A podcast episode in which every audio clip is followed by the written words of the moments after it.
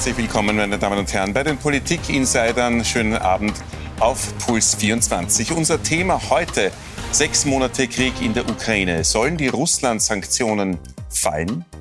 Nach einem halben Jahr Krieg in der Ukraine nimmt der Streit um die Sanktionen gegen Russland in den letzten Tagen wieder Fahrt auf. Eine Umfrage des Hayek-Instituts zeigt, ein Riss geht durch Österreich bei dieser Frage.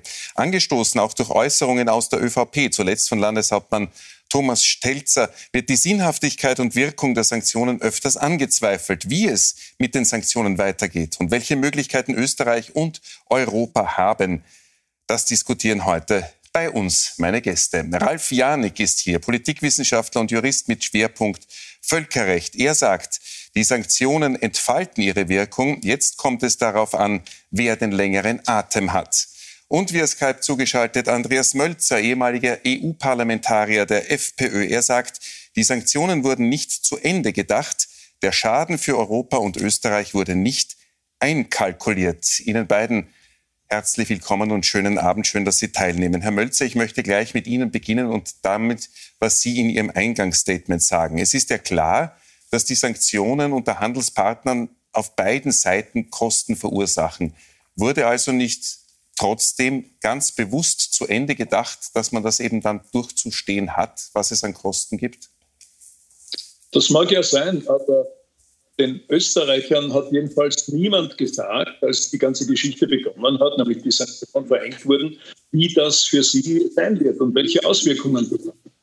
Äh, wenn man davon ausgeht, dass ein großer Teil der Misere, der wirtschaftlichen, sozialen Misere, die wir jetzt haben, äh, auf diesen Krieg und auf die Sanktionen damit zurückzuführen ist, dann muss man einfach sagen, dass die Menschen das sicher nicht gewusst haben vorher.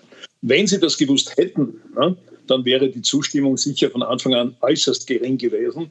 Und sie ist ja, wie wir dieser Umfrage entnehmen können, auch jetzt noch immer oder schon wieder sehr gering.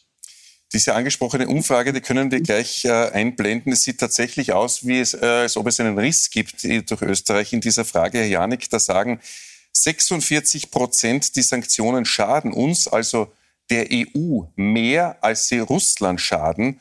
Nur 14 Prozent meinen das Gegenteil, nämlich dass Russland härter getroffen wird als der Westen. Äh, die Wirkung wird also stark angezweifelt. Äh, stimmt dieser Eindruck? Ich verstehe diesen Vergleich gar nicht. Ich verstehe nicht, worauf man damit hinaus will, zu sagen, sie schaden uns mehr als der anderen Seite. Das ist gar nicht die entscheidende Frage. Die entscheidende Frage ist, ob sie Russland genug, unter Anführungsstrichen, schaden, um Auswirkungen zu haben. Und da geht es weniger um eine Verhaltensänderung, als vielmehr darum, die Wirtschaft zu schwächen und die Kriegsfähigkeit, die Kriegsmaschinerie von Russland zu schwächen.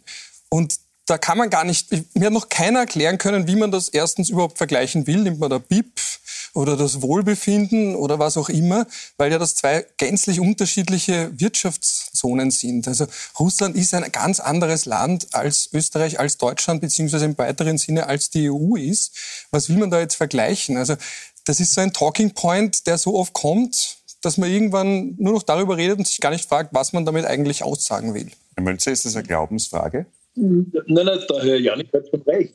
Das ist wirklich äh, sehr schwierig, da sozusagen äh, das quantitativ zu beurteilen. Das sei mehr oder das weniger. Aber Tatsache ist doch, dass wir wissen mussten, als die EU und damit Österreich sozusagen als, als, äh, der, als wie soll man sagen, Vasallen der USA, möchte ich fast sagen, in diese Sanktionsgeschichte eingestiegen ist, dass es da Gegenmaßnahmen gibt. Es wäre doch naiv gewesen zu glauben, dass Putin, wenn er da also wirklich massiv durch Sanktionen getroffen werden soll, dass der nicht antwortet, dass er nicht alles, was er im Köcher hat, und das ist in erster Linie natürlich die Energiegeschichte, also Gas und Öl, dass er da alle Mittel nutzen wird, die uns dann eben schaden. Und eines möchte ich auch sagen, was nie bedacht wird. Sanktionen, schauen Sie, da trifft man ja nicht in erster Linie die Elite im Kreml oder den Herrn Putin persönlich. Wir treffen ja das russische Volk. Ist das eine moralisch berechtigte Sache, dass man äh, versucht, quasi repressiv das Volk zu treffen, damit der Unwillen gegen das Regime wächst? Das ist eine sehr fragwürdige Geschichte meines Erachtens. Noch was möchte ich da einwerfen, Herr Janik, weil es der Mölzer gesagt hat, es trifft eben die Falschen. Und das, was Sie vorher im Eingangsstatement gesagt haben, die Verhaltensänderung, die sieht man ja noch nicht. Nach einem halben Jahr ist Russland noch immer drauf und dran, zumindest schrittweise gewisse Gewinne zu machen. Stichwort Verhaltensänderung, das ist auch nicht das Ziel.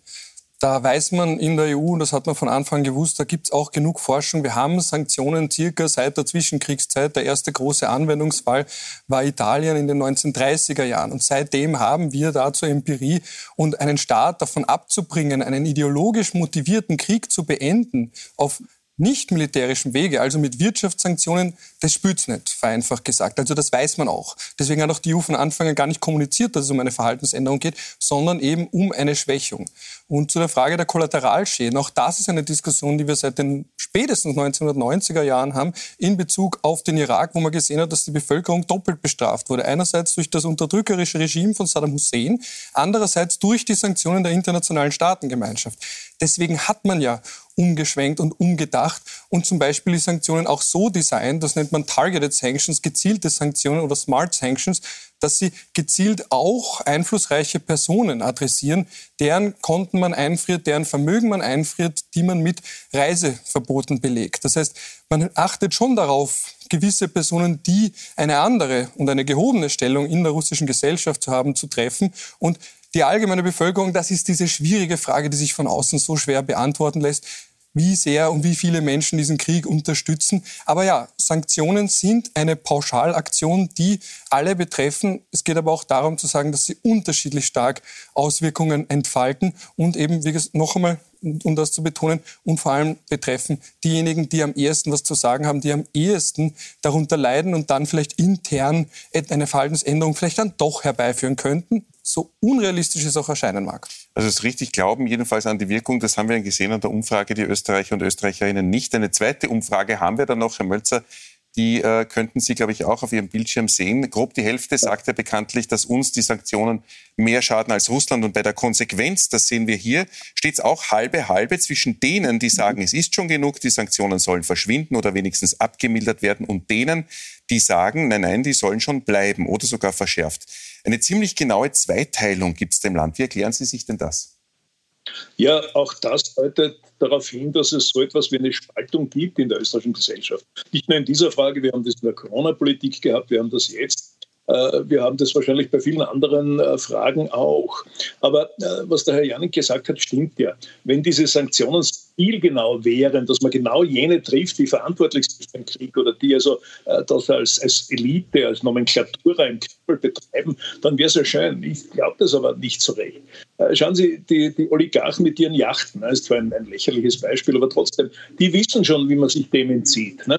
Und treffen tut es dann wahrscheinlich die Bevölkerung, äh, die natürlich, ja, man könnte sagen, die Zustimmung zu Putin wird dann in der russischen Bevölkerung schwinden. Das mag ja sein. Aber im Wesentlichen ist es doch so eine repressive Geschichte.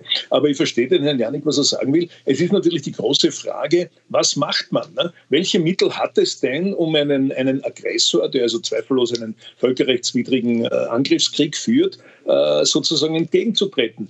militärisch, das wollen wir doch alle nicht. Ne? Und die Sanktionen ja, was gibt es sonst? Das ist das Dilemma, ne, das man dabei sieht. Jetzt haben wir das aus der Aussage von Herrn Mölzer ja schon äh, gehört, auch was er vorher gemeint hat mit dem Stichwort Vasallen der USA, dass die FPÖ ja traditionell äh, russlandfreundlich und USA-skeptisch ist, das weiß man. Aber wie man sieht, es steht in der Gesamtbevölkerung 50-50. Ist das Russlandverständnis prinzipiell in Österreich nicht breiter vertreten als nur im dritten Lager? Und wenn ja, warum?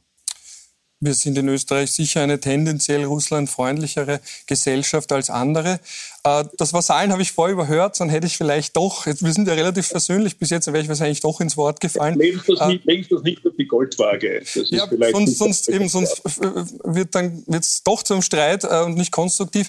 Äh, was ich daran so interessant finde, ist, dass tendenziell sowohl von der linken als auch von der rechten Reichshälfte und jetzt beide weiter außen sehr oft argumentiert wird, dass wir keine eigenständige Außenpolitik haben in Europa, dass wir eben am Rockzipfel der USA hängen, gleichzeitig aber auch nicht in Europa zum Beispiel das Geld in die Hand nehmen, zu sagen, dass wir uns militärisch emanzipieren. Jetzt gibt es die einen, die sagen, wir wollen das gar nicht. Ja. Also wir sind da eben Trittbrettfahrer und sind eh unter dem Schutzmantel, wenn man so sagen will, der USA. Und dann gibt es die anderen, die sagen, wir dürfen gar nicht. Ja. Und wir sind da eingeschränkt darin, ob wir das überhaupt können. Interessanterweise in den USA ist der Diskurs auch schon seit Jahrzehnten, dass alle sagen, wir wollen eigentlich raus aus der NATO-Verpflichtung, theoretisch Europa militärisch verteidigen zu müssen. Also auf der anderen Seite des Atlantiks gibt es genau das Gegenargument und die Tendenz, die sagen, warum müssen wir auf die Europäer aufpassen? Stichwort Trump beispielsweise, der ja auch gesagt hat, wir wollen da jetzt nicht mehr so viele Truppen in Deutschland haben, die sollen selber das finanzieren. Warum müssen wir deren Verteidigung ja. übernehmen? Und Judek, der, der Herr Trump ist jetzt nicht mehr dran, das wissen wir. Und in Tagen, wo die USA beschlossen haben, drei Milliarden wieder in die Ukraine zu schicken äh, zur Bewaffnung und, und zur Ausrüstung und Ausbildung, um diesen Krieg, ich weiß nicht, auf wie lange zu prolongieren. Äh, da ist also dieses Argument, dass die USA eh nicht wollen und eh froh wären, wenn sie nicht wüssten in Europa, ist, glaube ich, hinfällig.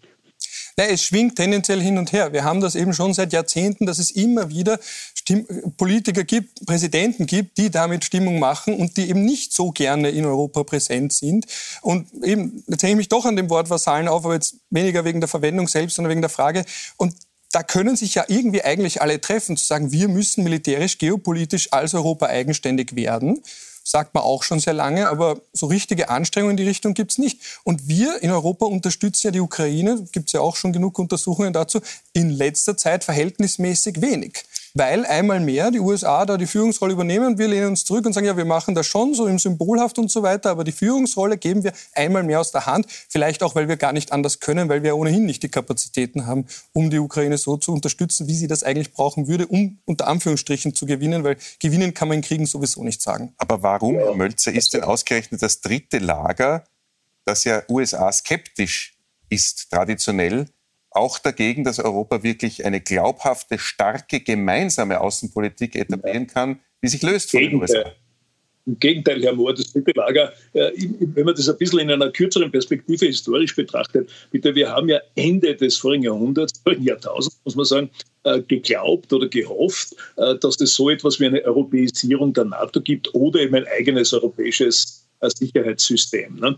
Und äh, da war ja auch, wenn Sie sich an die Eurofighter-Geschichte erinnern, die also unter dieser äh, blau-schwarzen Regierung, muss man sagen, war nicht schwarz-blau, sondern blau-schwarzen Regierung bestellt worden sind, hat man ja geglaubt, das wäre ein Beitrag dafür. Äh, ich selber weiß, da haben wir vieles geschrieben und diskutiert, dass diese Europäisierung der NATO, eine Emanzipation der Europäer von den, von den US-Amerikanern eine Möglichkeit gewesen wäre, daraus ein europäisches Sicherheitssystem äh, zu, zu entwickeln. Das hat aber nicht stattgefunden, wie wir wissen. Und es ist natürlich so, gerade jetzt beim Ukraine-Krieg sieht man das, dass Europa, der Vasallen ist ja ein unglückliches Wort, aber zumindest Trittbrettfahrer der US-amerikanischen Politik sind. Und man hat schon, oder man könnte den Eindruck haben, dass das auch ein Stellvertreterkrieg ist, der da äh, geführt wird in der, in der Ukraine, der in Wahrheit zwischen den USA und Russland stattfindet. Ne? Also es ist die Rolle der Europäer da meines Erachtens eine unglückliche. Sie sind zwar die Leidtragenden, aber nicht die Bestimmer in dieser Sanktionspolitik.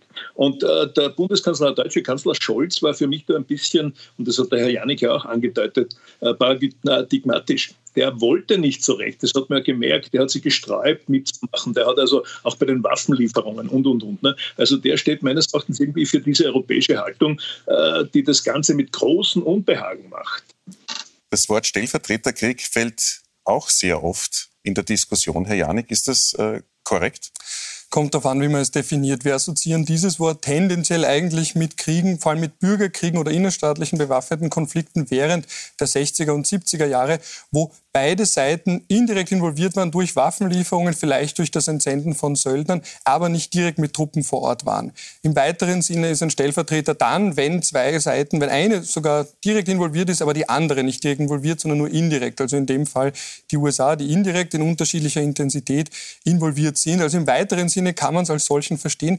Was man dabei natürlich bedenken muss, ist, dass man der Ukraine nicht ihre eigene Handlungsfähigkeit und Handlungsbereitschaft und ihren eigenen Handlungswillen Willen absprechen darf. Also es schwingt natürlich mit, ich will das auch nicht unterstellen, ich weiß nicht, wie es beim Herrn Mölzer ist, aber tendenziell oder sehr oft, wenn man das Wort Stellvertreterkrieg verwendet, dass man damit so tut, als wäre die Ukraine ja gar nicht ein eigener Staat, der einen eigenen Willen hat, sondern einfach nur das tut, was die USA machen wollen. Ob das jetzt hier der Fall war, ist eh nur zweitrangig. Aber im weiteren Sinne kann man es als solchen bezeichnen oder auch ansehen. Man muss dabei eben bedenken, dass der eine Stellvertreter nicht einfach nur der verlängerte Arm der USA ist. Also, dass die Ukraine nur ein Aufmarschgebiet wäre für die zwei Großmächte. Herr Mölzer, ich möchte noch mal zurückkommen zu den Sanktionen. Ähm, der Parteichef der FPÖ, Herbert Kickel, will eine Volksbefragung zu diesen Sanktionen. Aber ist das nicht unredlich, weil ja nun nicht immer eine große Menge äh, an Menschen dagegen ist, wenn etwas Geld kostet. Wenn Sie das Volk fragen, ähm, wollen Sie weiterhin hohe Steuern zahlen, sagt ja auch die Mehrheit, nein, wirklich nicht. Ja, aber das ist schon eine demokratiepolitische Frage. Ne? Äh, wenn wir davon ausgehen, dass wir zwar eine repräsentative Demokratie haben, auch aber direktdemokratische Instrumente oder, oder Mechanismen dabei, dann muss es legitim sein, immer wieder auch die Bevölkerung zu fragen, ne? im Rahmen dieser verfassungsmäßigen Möglichkeiten. Und ich sehe schon, dass offenbar äh, die, der Wille oder die Aktionen, Aktivitäten der Regierung äh, vom Willen der Bevölkerung oder der Mehrheit oder zumindest der Hälfte der Bevölkerung nicht mitgetragen werden. Und da ist es durchaus meines Erachtens legitim, allzumal für einen Oppositionsführer eine solche Forderung zu erheben. Wie weit das dann realisiert wird, ist ja eine andere Frage, wie wir wissen. Momentan ist das natürlich nicht zur Diskussion. Ähm, wäre das in dem Fall redlich oder könnte man sehen aus den Aussagen einzelner Politiker, auch aus der ÖVP, dass die Hoffnung besteht, eher bei Wahlen zu gewinnen, sobald man sich eben auf die sanktionsskeptische Seite der Bevölkerung schlägt. Ja, ähm, Stichwort Volksbefragung, das ist natürlich etwas, was man sehr gerne hineinbringt, wenn man A in der Opposition ist und B hofft, dass man da unter Anführungsstrichen gewinnen würde, wenn es das gäbe. Es gibt dann sehr oft die Forderung, die immer nur darauf beschränkt ist, wo man punkten möchte. Bei anderen, wo man vielleicht verlieren würde, macht man dann keine Volksbefragung. Ich glaube, damals auch bei äh, Türkis bzw. Schwarz-Blau die Frage mit dem Rauchen, ja, die hat man dann keine Volksbefragung gemacht. Also es ist immer relativ selektiv.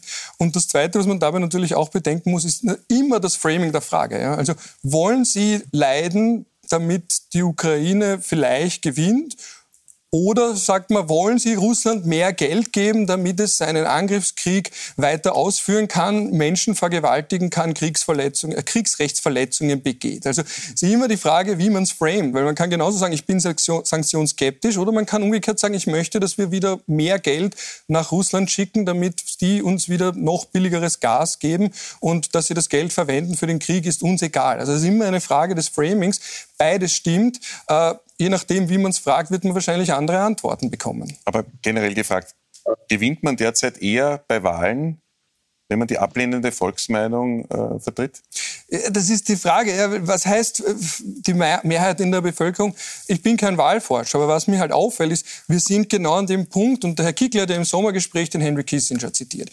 Ich zitiere ihn jetzt auch, auch wenn ich von ihm selber als Politiker wenig halte, weil wenn er als Historiker auftritt, ist es wieder ein bisschen was anderes. Er hat ja ein Buch geschrieben, gerade zu der Frage große politische Persönlichkeiten. Und die Frage, die sich durch das ganze Buch und auch durch die ganze jüngere Geschichte zieht, ist, ist man jemand, der folgt oder jemand, der den Ton angibt und vorgibt? Und wir sind halt jetzt gerade schon seit längerem an dem Punkt, das hat man auch bei Sebastian Kurz sehr gut gesehen, wo der politisch Höchste, eben der Kanzler, sehr gerne etwas folgt, von dem er glaubt, dass es die Mehrheit ist. Und weniger sagt, so, ich stelle mich da jetzt her, frisst die Kraut, um es auf Wienerisch zu sagen, sage unangenehme Wahrheiten und sage, ja, es wird für uns alle hart, aber die Alternative wäre dieses und jenes. Das macht der Herr Nehammer nicht oder nur nicht ausreichend anscheinend, weil das ist immer dieses, ja, irgendwie möchte ich mich nicht hinstellen und sagen, so, wir müssen jetzt leiden, aber das und das ist der Grund, sondern es ist ganz im Gegenteil, er sagt, ja, stimmt, irgendwie fühle ich mich auch nicht wohl dabei und dann verlieren wir vielleicht die Wahl in Niederösterreich. Also man sieht schon noch, wie unser politisches System sich selbst lähmt, gerade in solchen entscheidenden Fragen. Also eine Winston Churchill-Rede, wo er irgendwie sagt, Blood, Sweat and Tears, Blut, Schweiß und Tränen, die wird vom Herrn Nehammer anscheinend nicht spielen. Und natürlich haben wir jetzt noch ein paar Wahlkämpfe vor uns, also anzunehmen, dass das dann natürlich noch verschärft wird. Äh, Herr Mölzer, ähm, weil Sie gesagt haben, es ist durchaus legitim, in dieser Frage auch das Volk zu fragen, weil es eben so viele betrifft. Äh, Stichwort auch Teuerung, die ja mit auch äh, begründet wird durch manche Sanktionen. Welche Möglichkeit hätte denn Österreich überhaupt ganz allein mit den Sanktionen umzugehen? Könnten wir sagen, als neutrales Land, wir lassen es bleiben? Einmal, ich bin nicht der Chefökonom der Nationalbank, aber ich möchte ein paar Dinge doch anmerken zu dem, äh, was der Herr Janik gesagt hat. Schauen Sie, das sind, das sind Binsenweisheiten, dass es Parteitaktik gibt in diesen Fragen. Und das sind auch Binsenweisheiten, dass natürlich wahlkämpfende Landeshauptleute da opportun auf die Umfragen schielen und äh, Dinge sagen, von denen sie glauben, dass ihnen das wahltaktisch oder wahlkampftaktisch hilft. Das ist überhaupt keine Frage. Auf der anderen Seite ist das eben auch Demokratie. Und da ist es eben erlaubt. Und da geht es nicht nur darum, paternalistisch zu sagen, das Volk muss belehrt werden, volkspädagogisch geführt werden, sage ich jetzt bösartig einmal, ne?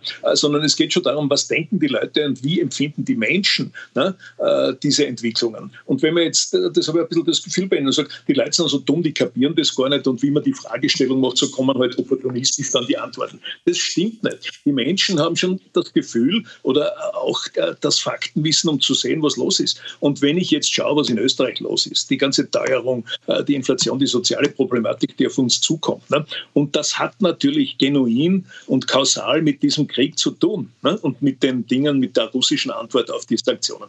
Dann wissen die Leute natürlich, und da wäre die korrekte Frage, die, sind sie bereit, ne? auf ihren, also eine Verarmung, breitflächige Verarmung, um das geht es nämlich, dass wir alle ärmer werden, in Kauf zu nehmen, um eben dafür zu sorgen, dass die Ukraine diesen Krieg gewinnen kann. Es wird ja immer davon geredet, dass die Ukraine die Supermacht, Atommacht Russland in die Knie zwingt. Ich meine, das ist ja völlig irreal. Das ist ja Wahnsinn. Das ist quasi, dass man einen Weltkrieg in Kauf nimmt, um diesen Krieg zu gewinnen. Und dass, dass das die Österreicher nicht wollen, das kann ich mir gut vorstellen. Herrlich. Ich bin A, kein Militärstratege und zweitens möchte ich den Vorwurf des Paternalismus von mir weisen. Ganz im Gegenteil. Man merkt nur, dass natürlich unterschiedliche Perspektiven auf dasselbe Problem und dasselbe Dilemma bestehen. Und was natürlich hier mitschwingt, ist dann zu sagen, ja, wenn keine Sanktionen, geht es uns auf einmal wieder sehr gut. Aber Europa ist schon seit längerem am absteigenden Ast, ganz ohne Krieg, ganz ohne Coronavirus. Und dieses Alternativszenario, dazu sagen, gut, wir stellen den Status quo ante bellum, also das, was vor dem Krieg war, wieder her. Und auf einmal ist alles wieder in Ordnung und den Leuten geht's gut und im Winter ist es warm und man kann wieder in Boxershort auf der Couch sitzen und Netflix schauen. So ist auch nicht. Ja? Also, und das wird halt oft suggeriert, als wäre die Welt so heil, wie sie davor auch nicht war, wenn wir einfach die Sanktionen beenden. Da bin ich eins zu eins bei Ihnen. Aber schauen Sie, der Hund ist ja der, äh, es geht ja nicht nur darum, dass man sagt, wie kommen wir zurück zum Status Antebellum, wie Sie so schön, so schön sagen. Es geht ja darum, dass es nicht schlimmer wird. Ne? Dass das Ganze nicht völlig aus dem Ruder läuft, auch militärisch, ne? weil äh, wir wissen ja, Uschgorod äh, in der Karpater-Ukraine ist so weit weg von Wien wie Kärnten, ne? wo ich jetzt sitze. Ne? Also das ist ja alles sehr nah. Das heißt, es geht nicht nur darum, dass wir sagen, wir müssen aufhören mit den Sanktionen, damit wir wieder in den Vorkriegszustand, in den komfortablen ökonomisch und, und energiepolitisch zurückkommen. Es geht auch darum, dass das Ganze nicht schlimmer wird, nicht wesentlich schlimmer. Hm? Welche Möglichkeiten, Herr Janik, hätte denn Österreich überhaupt allein. Wenn sich die Regierung tatsächlich entschließen sollte, wir machen nicht mehr mit bei den Sanktionen, könnte man sagen, wir sind neutral, geht uns nichts mehr an? Ja, das wäre neutralitätspolitisch gedacht. Neutralitätsrechtlich können wir uns darauf nicht ausreden, weil neutralitätsrechtlich, da geht es um Dinge wie Waffenlieferungen oder gar eine direkte Beteiligung, die natürlich ohnehin nicht im Raum steht. Einerseits, weil das Bundesheer gar nicht stark genug wäre und andererseits, weil eben das zu einer solchen Eskalation führen würde. Also das ist nur reines, äh, reine Fantasie.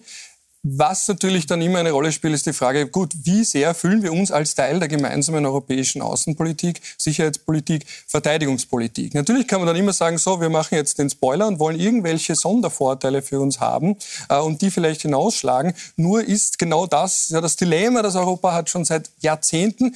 Ich weiß nicht, warum ich heute den Kissinger so oft zitiere, aber der hat schon, glaube ich, in den 70ern gefragt, wen rufe ich an, wenn ich in Europa anrufen will, weil es nicht geeint ist, weil man nicht weiß, wer den Ton angibt. Jetzt sind wir im Jahr 2022, genau dasselbe Dilemma, dass man auch noch immer sagt, gut, die Stimme ist ein bisschen geeint, aber man hört trotzdem ganz, ganz viele Zwischentöne und weiß nicht, wer gibt da jetzt den Ton an, äh, wer nicht. Nur je weniger geeint man auftritt, desto schwächer ist man natürlich. Ja, das ist, und wir haben eine Tendenz hin zur Machtblockbildung und die Europäische Union muss sich die Frage stellen, wie sehr kann und jeder einzelne Staat, wie sehr kann man ein Machtblock werden, wie sehr will man ein Machtblock werden oder möchte man kleiner sein, dadurch als Einzelner schwächer, aber kurzfristig hat man vielleicht Sondervorteile, weil man dann einen Spezialdeal kriegt für Benzin, äh, einen Spezialdeal kriegt für Gas, eine schöne Ausnahme. Aber wir haben ja eh blockiert und von Anfang an zum Beispiel gesagt, auf keinen Fall Gas, weil wir so abhängig sind vom Gas. Und da müssen wir jetzt die Kiste aufmachen, dafür haben wir aber nicht genug Zeit, die Frage stellen, warum sind wir so abhängig vom Gas? Weil ich bin kein Ökonom, wie auch der Herr Mölzer gesagt hat, es ist ja auch nicht. Aber ich glaube, das ist Basiswissen, dass man sich nicht zu abhängig von nur einem Anbieter macht, egal bei was und auch im Leben, nicht zu abhängig von einem Arbeitgeber wird von einem Menschen und wir haben aber genau das gemacht. Und das ist die Frage, die wir uns jetzt im Herbst auch stellen sollten. Warum sind wir so abhängig von einem Staat? Und hat natürlich auch die EU gehemmt bei, einer, bei einem Entschluss des Gasembargos, weil Österreich auf der Bremse steht. Anders beim Öl, da hat Ungarn die große Bremse, weil Ungarn sehr abhängig ist vom russischen Öl und auch eine Ausnahmeregelung durchgesetzt. Wären Sie auch dafür, dass es einen Alleingang gibt, was Österreichs äh, Sanktionspolitik betrifft und man versucht, eine Extrawurst, so wie Orban, herauszuhandeln? Es ist ja nicht nur Ungarn, es ist ja, wie ich höre, auch Bulgarien jetzt da auf dem Sprung, dass es also gewisse Dinge nicht mehr mitmachen will, um, um sich äh, Sonderrechte herauszuschlagen.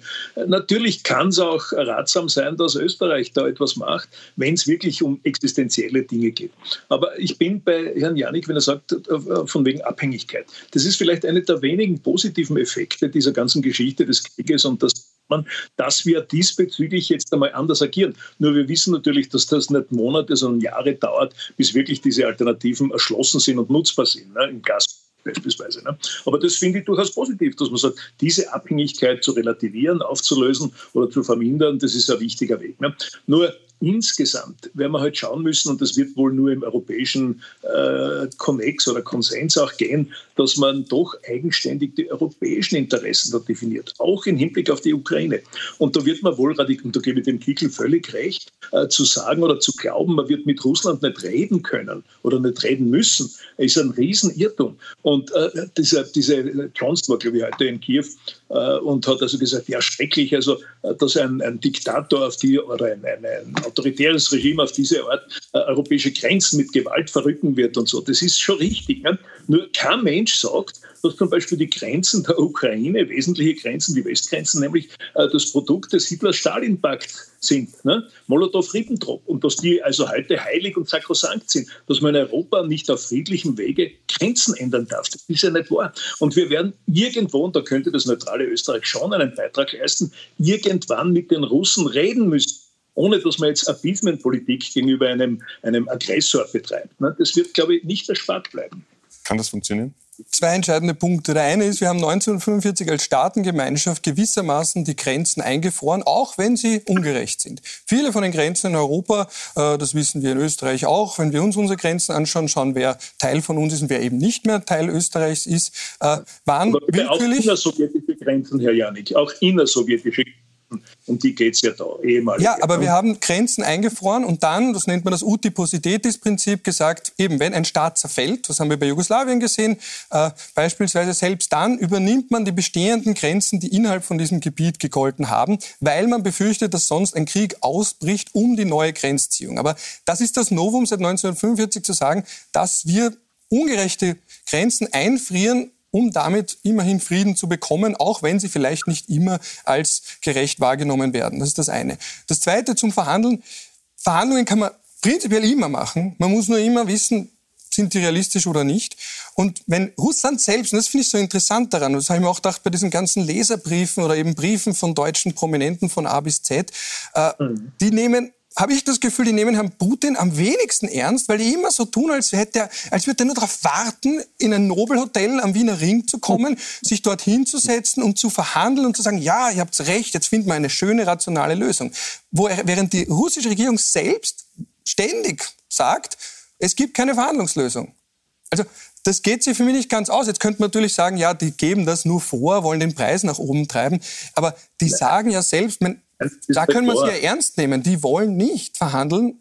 Warum nehmen wir sie da nicht ernst, wenn Russland selbst, wenn Herr Lavrov, wenn Herr Putin selbst sagt, es gibt keine Verhandlungslösung? Eine kurze Replik noch, Herr Mölzer, wir sind schon am Ende der Zeit. Na gut, äh, das ist insofern ganz richtig, weil äh, sogar Putin am Anfang gesagt hat, also äh, wenn, wenn die Ostukraine und wenn das außer Streit wäre und, und die Ukraine selber neutral wäre, garantiert, ne, dann wäre... Ja, aber die Ukraine war neutral bis 2014 aber man hat das schon in den Raum gestellt. Und Erdogan, der jetzt auf die Art auf einmal den Friedensengel spielen kann, nimmt es auch wahr, dass es Gespräche geben kann und muss. Ne? Und die Polen, die, die Buhmänner in der EU waren, sind jetzt auf einmal äh, Everybody's Darling ne? in der ganzen Geschichte. Also Sie sehen, wie schnell sich die Dinge da ändern können.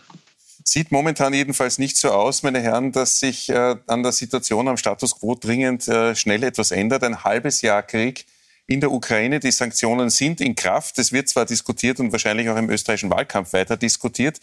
Soweit eine Ausgabe der Politik Insider. Ralf Janik, vielen Dank für den Besuch. Andreas Mölzer, danke für die Zeit via Skype.